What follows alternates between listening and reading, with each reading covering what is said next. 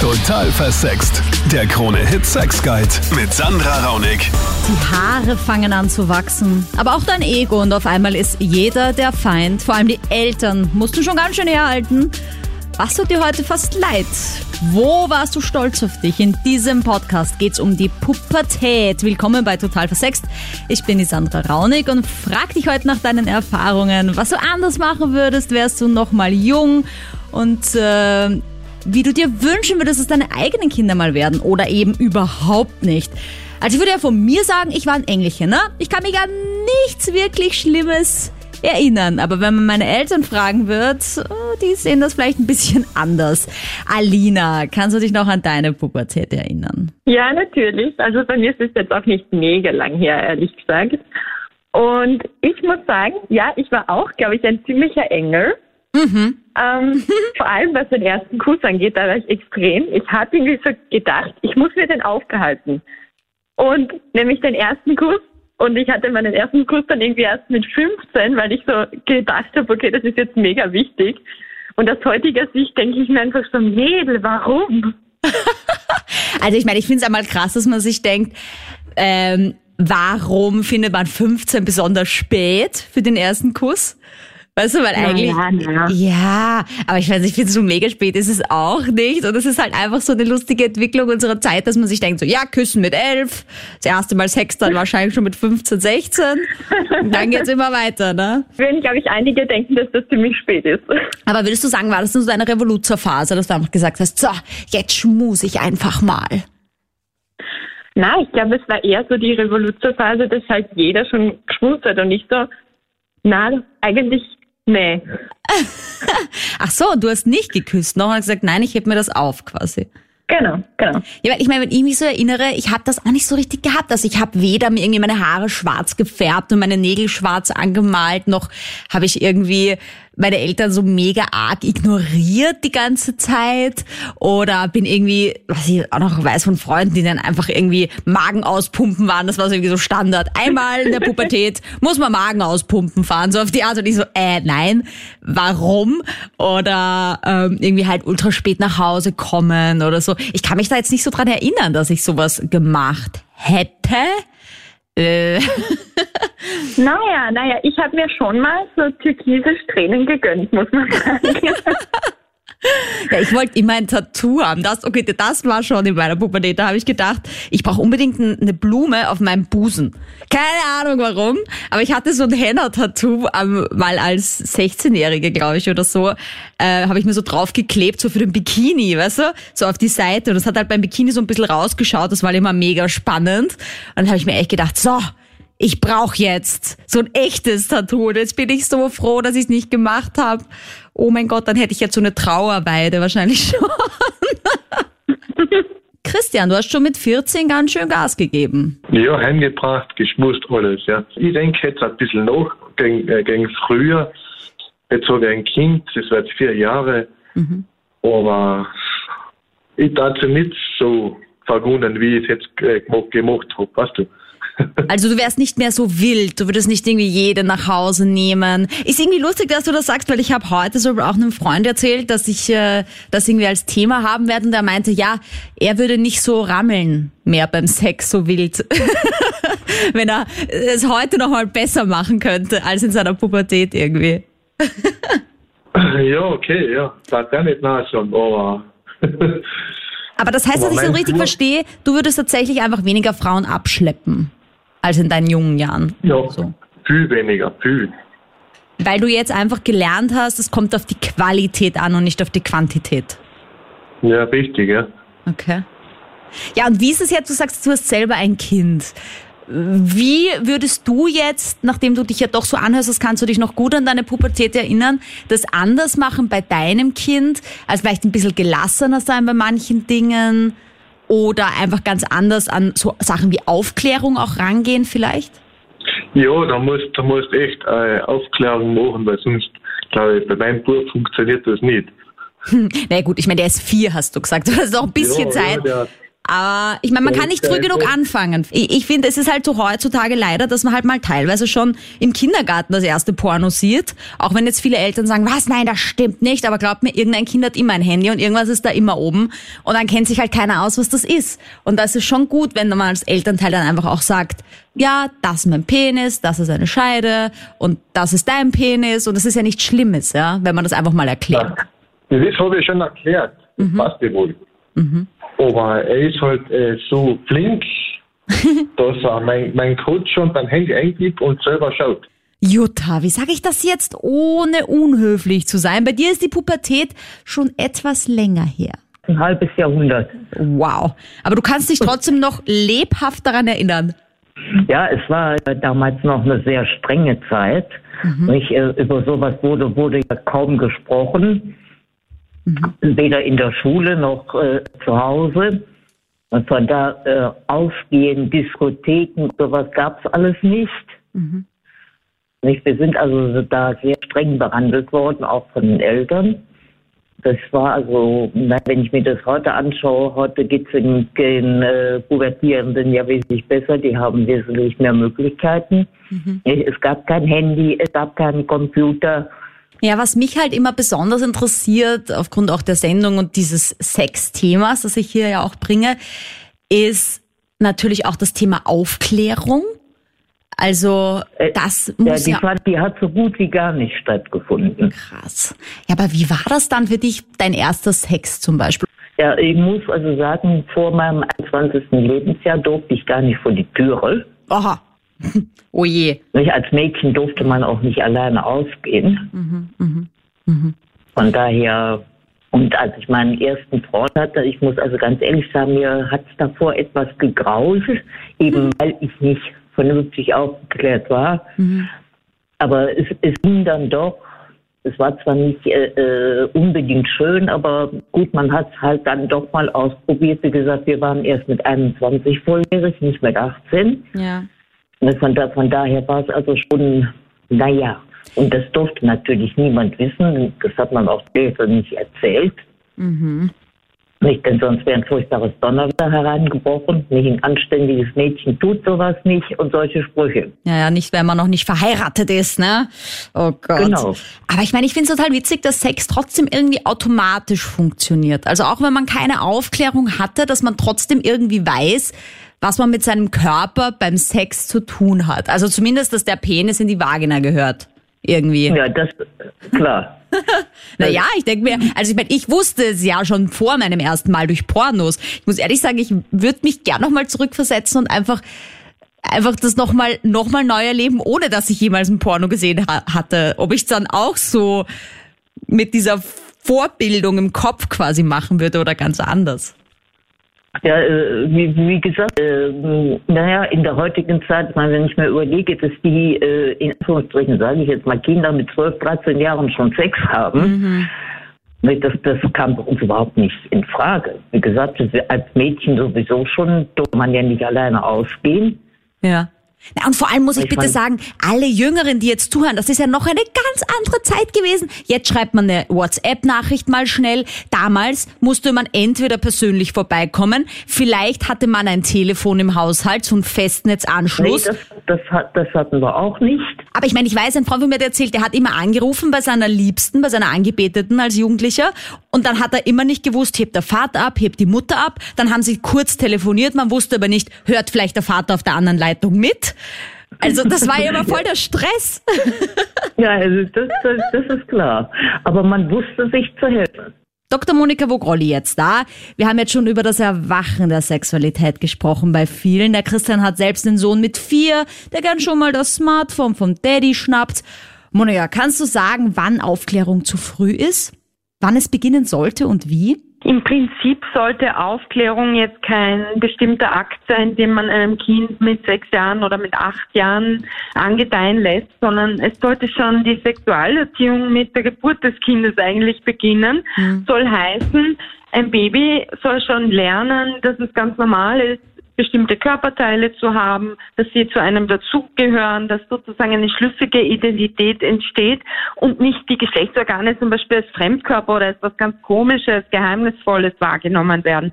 Also wenn man von Anfang an durch den Umgang der Eltern mit einem selbst weil man wird ja als Baby noch und das Kleinkind gebadet und gewickelt und so weiter. Und auch beim Umgang der Eltern mit ihren eigenen Körpern mhm. Dass das zum Leben dazugehört, dann ist das schon eine super Startposition. Und schlecht ist es eben, wenn das so ausgespart und tabuisiert wird und gesagt wird zum Beispiel zu einem dreijährigen Kind, dafür bist du noch zu klein. Mhm. Diese Antwort ist ein absolutes No-Go. Denn ein Kind ist niemals zu klein, um eine klare Antwort zu kriegen. Mhm.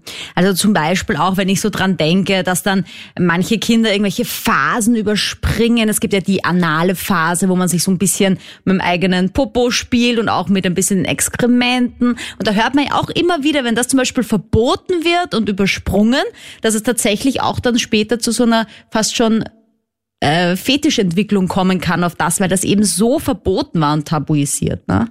Genau, das kann zum Beispiel passieren. Es muss nicht, aber es kann passieren, wenn man ein Kind an seiner natürlichen Sexualentwicklung hindert.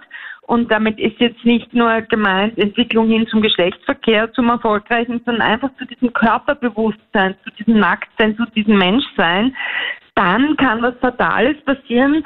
Du hast ja schon die Phasen von Sigmund Freud, vom Begründer der Psychoanalyse erwähnt. Da gibt es zum Beispiel die orale Phase, wo man alles im Mund steckt, das kleines Baby, und dann eben auch gibt es die anale Phase, die du erwähnt hast. Und wenn da zum Beispiel die Mutter dann hergeht und dem Kind auf die Finger klopft oder zu schreien anfängt, pfui, um Gottes Willen, was machst du da, das darfst du nicht, das ist schlimm, dann kann es natürlich so sein, dass das wirklich ein Trauma, eine seelische Erschütterung ist, dass das Kind sich dann schuldig fühlt.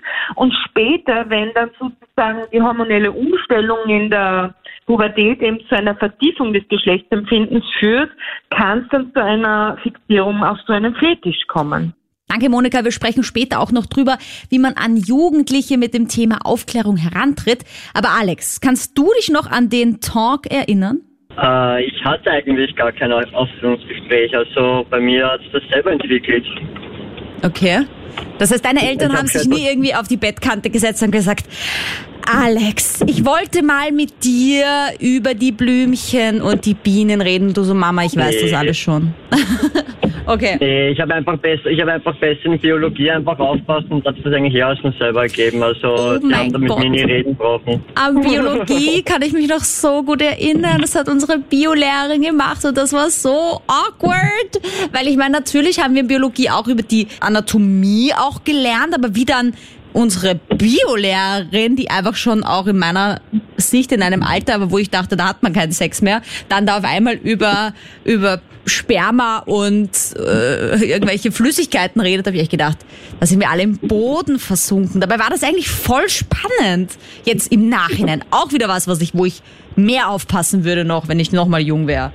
Hei, hei, hei. Also ich habe also ich habe ziemlich gut aufgepasst. Ich glaube, ich war der Einzige in der Klasse, der was da eigentlich sehr offen geredet hat. Also ich, sag mal so, ich bin mit dem Thema sehr offen übergegangen. Mhm. Und dadurch ich ja selber Vater bin von einer 14-jährigen Tochter. Aber ja, es ist halt schwierig. Man, man muss halt mal über die Schwelle treten, dass man mal damit sein Kind selber drüber redet. Aber das heißt, du hast tatsächlich das anders gemacht als deine Eltern und hast dich schon hingesetzt und hast sie mal gefragt, hast du irgendwelche Fragen, kennst du dich aus? Ja, das habe ich zwar schon gemacht, aber das hat sich dann nur so irgendwie ergeben eigentlich. Ich bin nicht direkt auf sie hingegangen und habe das gemacht und sie ist mhm. eigentlich selber zu mir gekommen. Ah, das ist auch schön. Aber schau, das finde ich ist auch das mega Kompliment, wenn das ein Kind bei den Eltern macht, weil das heißt einfach, dass man immer in seinem ganzen, in der ganzen Jugend, seiner ganzen Kindheit auch nie irgendwie was hatte, wo man sich schämen musste dafür, weißt du? Das, also, also das, das, was ich eh natürlich Alleinerzieher war, hat sich das eigentlich so ergeben. Ich war Mama, Papa irgendwie und ja, sie ist dann eigentlich selber zu mir gekommen und hat das eigentlich dann eigentlich alles mit mir drüber geredet. Periode, alles drum und dran. Super. Und ich würde jeden, der was noch Jungfrau ist, raten, behaltet eure Jungfräulichkeit so lang wie es geht. Hm. Voll.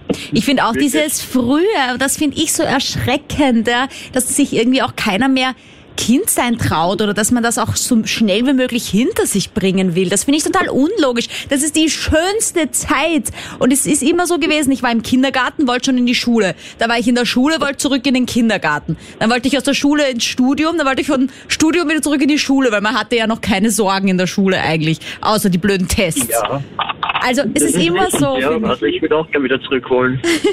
Aber vielleicht eine Frage noch zu deiner Tochter. Stehst du jetzt so ein bisschen mit der Fliegenklatsche dann schon da und versuchst die Anwärter zu verscheuchen? Oder wie geht's dir da jetzt als Nein, Papa? das nicht. Nur ich habe halt zu ihr gesagt, ähm, wenn sie Probleme hat, kann sie jetzt zu mir kommen. Dann knüpfe ich mir die vor. Aber ansonsten, na, ich, lasse ich jeder freie Hand. Ich bin äh, aufgewachsen mit einer angeborenen Stoffwechselstörung ähm, und habe das eben als Teenager überhaupt nicht eingehalten, weil ich also sein wollte wie alle anderen, essen wollte, was alle anderen auch gegessen haben und habe eigentlich dann die Konsequenzen in meinen Noten gesehen. Ich hatte 6,4 im letzten Hauptschulzeugnis. Oh je, okay. Aber das hat sich auf deine Konzentration so niedergeschlagen. Ja, genau. Ich hatte mit 13 circa A-Körbchen, war relativ dünn und habe immer gedacht, ich bin so dick und schier und was weiß ich.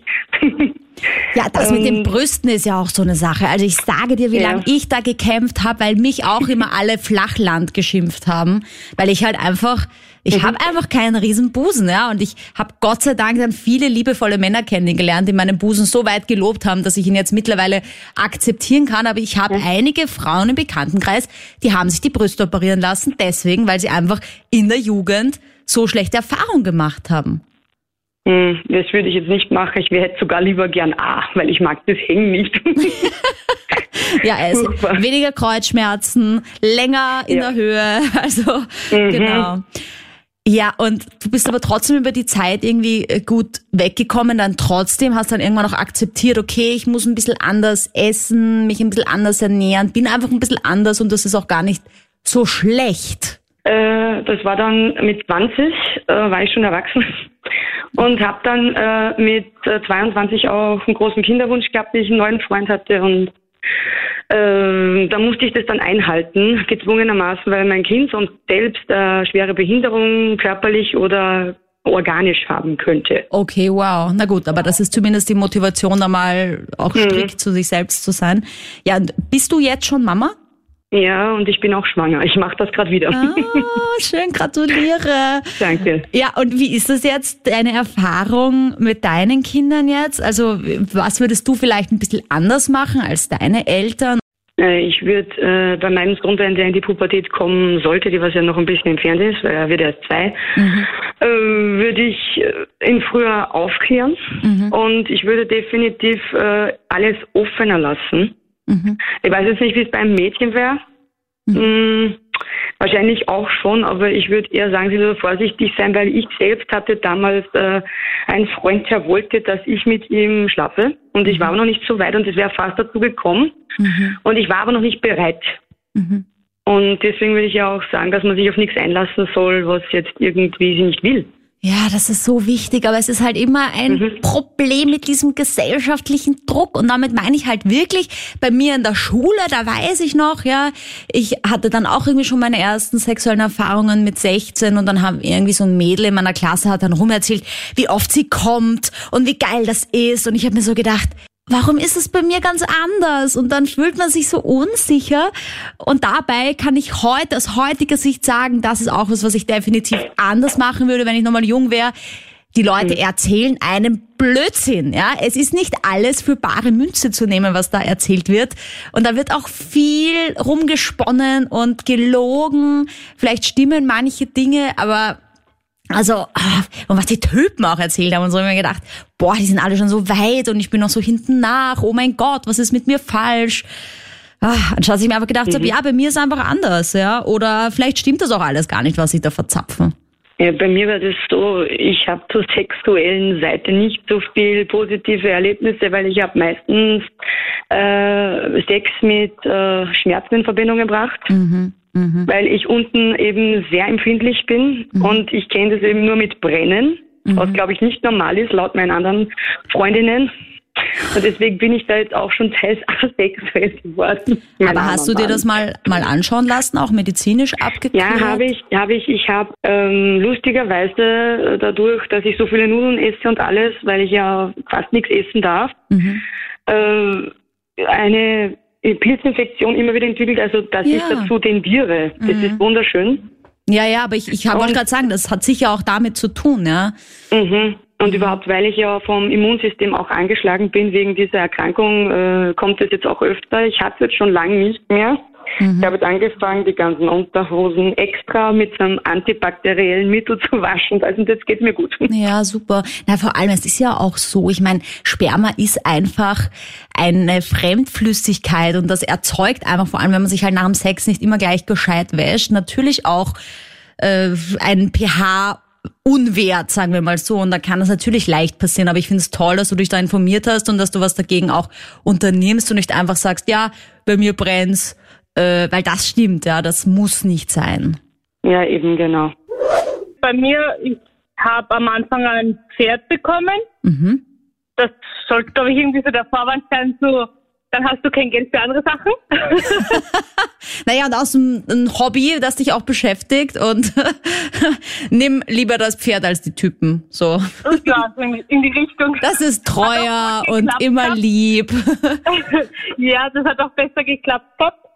Aber alle haben halt damals gezweifelt. Und bei mir ist dann so gewesen, dass mein erster Freund und der dann auch mein Mann wurde, äh, war Hufschmied und Pferdetrainer.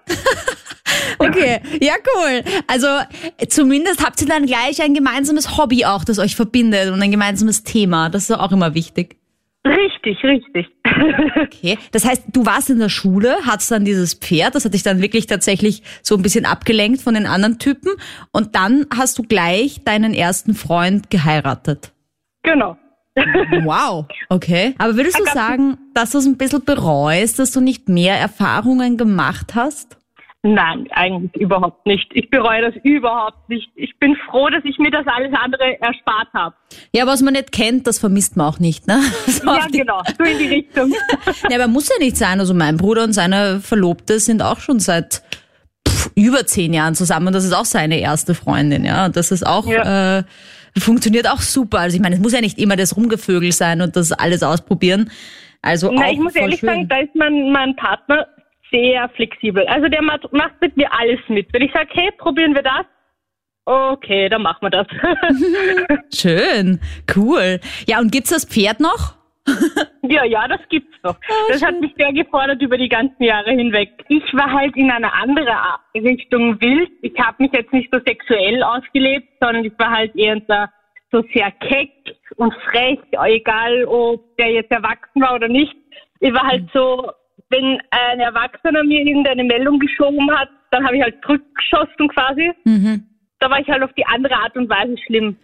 Und würdest Also du bei uns mit deinen Kindern auch wiederholen? Also solltet ihr mal Kinder planen oder vielleicht sogar schon welche haben, dass du dann sagst, ja, also so so ein Hobby wie so ein Pferd ist eine gute Idee, aber vielleicht so ein bisschen sagen, halt dich manchmal zurück, mein Schatz.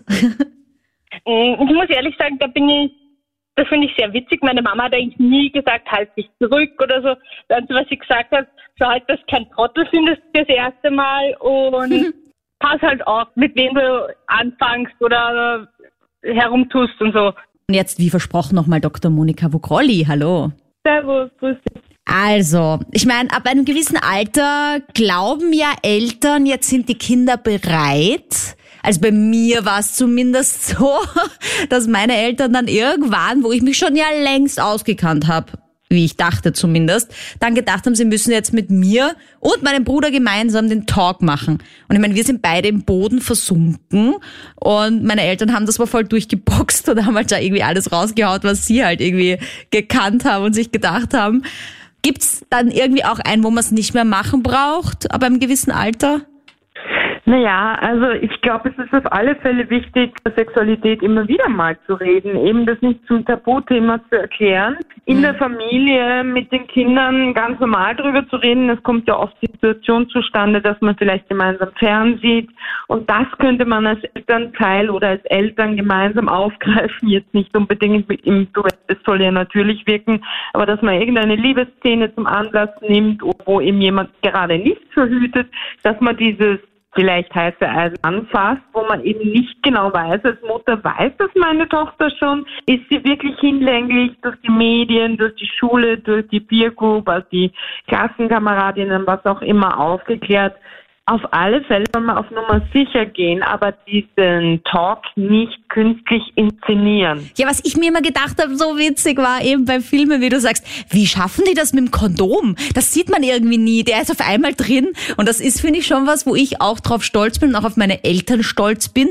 oder vielleicht auf meine Biolehrerin, wie auch immer, dass ich mir schon immer gedacht habe, Filme sind einfach ein Blödsinn, weil die einfach nie verhüten. Was ist denn das für eine Realität, die da dargestellt wird? Pfui. ja, also genau, das ist eben das, was die Eltern eben nicht drum erleichtert, selber dieses Aufklärungsgespräch oder vielmehr Aufklärungsgespräche zu führen. Man soll sich nicht zurücklehnen und sich sagen, ah, das sieht man eh schon alles auf den YouTube-Videos und in den Filmen. Das brauche ich ja gar nicht mehr. Mein Kind weiß ja schon seit ewigen Zeiten, wie es geht sozusagen. Mhm. Und ich mache mich nur lächerlich sondern man soll verantwortungsvoll sein und vor allem auch diese Vertrautheit kultivieren damit, indem man gerade darüber redet und vielleicht auch als Vater, das ist ja manchmal noch schwieriger, da einen Sohn an den Pubertierenden heranzutreten, an die Tür zu klopfen und sagen, da war was, Papa möchte kurz mit dir reden. Da ist es doch besser zu sagen, in irgendeiner lockeren Atmosphäre, ich weiß nicht, beim Badmintonspiel in einer Pause, zu sagen, also ich hätte mir gewünscht, wenn mein Vater mal mit mir über so Sachen geredet hätte wie Punkt, Punkt, Punkt. Mhm. Und ich möchte halt nicht diesen Fehler begehen. Ich möchte gerne erzählen und dann vielleicht aus der eigenen Pubertät ja. erzählen, die eigenen Unsicherheiten outen und dann schauen, wie durch diesen Vertrauensbeweis der Junge, der Knabe agiert und so eine Basis für das Gespräch erstmal bereiten und nicht von null auf nichts gehen. Ja, und nicht so reinboxen, vor allem so, so, wir reden jetzt über Sex und das ist so und so, sondern wie du sagst, voll schön, ja, äh, mal auch zu sagen, ja, ich finde das jetzt auch gerade äh, spannend, weil ich habe das auch noch nie so gemacht und ich habe das mit meinem Vater nicht so erlebt und möchte das bei dir jetzt anders machen. Also das finde ich halt auch einen mega guten Tipp, dass man das so angeht. Ja, oder auch wenn jetzt die Tochter über Onanie oder Masturbation, weiß ich nicht, ein Heftchen aufgeschlagen im Zimmer liegen hat, dass man dann als Mutter nicht irgendwie das sofort wegräumt oder so tut, als hätte man nichts gesehen, sondern vielleicht das Thema ungezwungen anspricht, aber nicht jetzt beim Mittagessen, wenn alle versammelt sind, mhm. sondern vielleicht, wenn sich beide zusammen in dem Zimmer befinden, dass man einfach sagt, ah, schau, du hast dich mit dem Thema beschäftigt. Thomas, wie würdest du den Talk machen mit deinen Kindern mal? Früher war es auf jeden Fall so, dass man nicht über diese Themen reden konnte und man sich bei den Eltern so gut wie möglich bedeckt gehalten hat, sage ich mal. Ja, also für mhm. mich persönlich war es zumindest so, dass das für mich schon ein sehr sensibles Thema war. Mhm. Und meine Mama da schon mehr drauf zugegangen ist wie mein Papa, aber jetzt, also was ich jetzt so mitbekomme, ist es jetzt schon viel offener, ja. Und mhm. wenn ich jetzt an meine Kinder denken würde, dann würde ich sagen, okay, ich, mein Ziel ist es, einen guten Kontakt zu haben. Mhm. Auf jeden Fall, mich mit ihnen austauschen zu können. Über diese Themen eben, die jetzt schon viel mehr sensibilisiert sind als früher. Mhm. Und mir erhoffen, dass ich durch diesen guten Kontakt eine Basis habe, wo ich mit ihnen auch über solche Themen sprechen kann. Du, folgende Frage habe ich noch, weil was ja bei Männern in der Pubertät auch passiert oder sogar schon ein bisschen früher, ist ja so der feuchte Traum, oder? Und das ist ja, ja, was, wo sich viele Jungs überhaupt nicht auskennen, was da mit ihnen passiert. Weil eben da doch die Aufklärung dann ein bisschen fehlt. Wenn ich dich fragen darf, wie war das bei dir? Äh, kann ich bestätigen, ja. Es war schon sehr befremdend am Anfang, ja. Ja, vor allem dann zu sagen, ups Mami, äh, ich muss mir da die Bettwäsche tauschen, das macht man dann so ganz geheim, sucht stundenlang, wo hat die Mutter eigentlich bitte diese blöde Bettwäsche und versucht das dann irgendwie selbst rauszuwaschen. So stelle ich mir das vor, ja, wie ich das als Typ gemacht hätte. Ja, also ich kann mich nicht mehr ganz genau daran erinnern, aber ich denke, ich hätte genauso oder habe es vielleicht genauso gemacht. Ja. Eben alles auf heimlicher Basis und äh. nur versuchen, dass die Eltern das nicht mitbekommen. Und zum Schluss möchte ich von Dr. Monika Vogrolli wissen, was passiert in der Pubertät, dass man sich so gar nicht mehr auskennt mit dem eigenen Körper. Naja, die Pubertät bezeichnet ja eine Phase, wo ein totaler körperlicher Umbruch ist, also die totalen Veränderungen im Körper, hormonelle Veränderungen mal zuallererst. Bei Männern kommt es äh, Hormon Testosteron vermehrt ins Spiel und bei Frauen eben die Östrogene und der Körper verändert sich komplett. Also plötzlich bekommt man als Frau, als Mädchen Brüste und mehr Rundungen und muss sich erstmal anfreunden mit dem neuen Körperschema, ist natürlich unter dem Diktat der Ästhetik im Sinne von ich will so und so oder ich habe so und so auszusehen.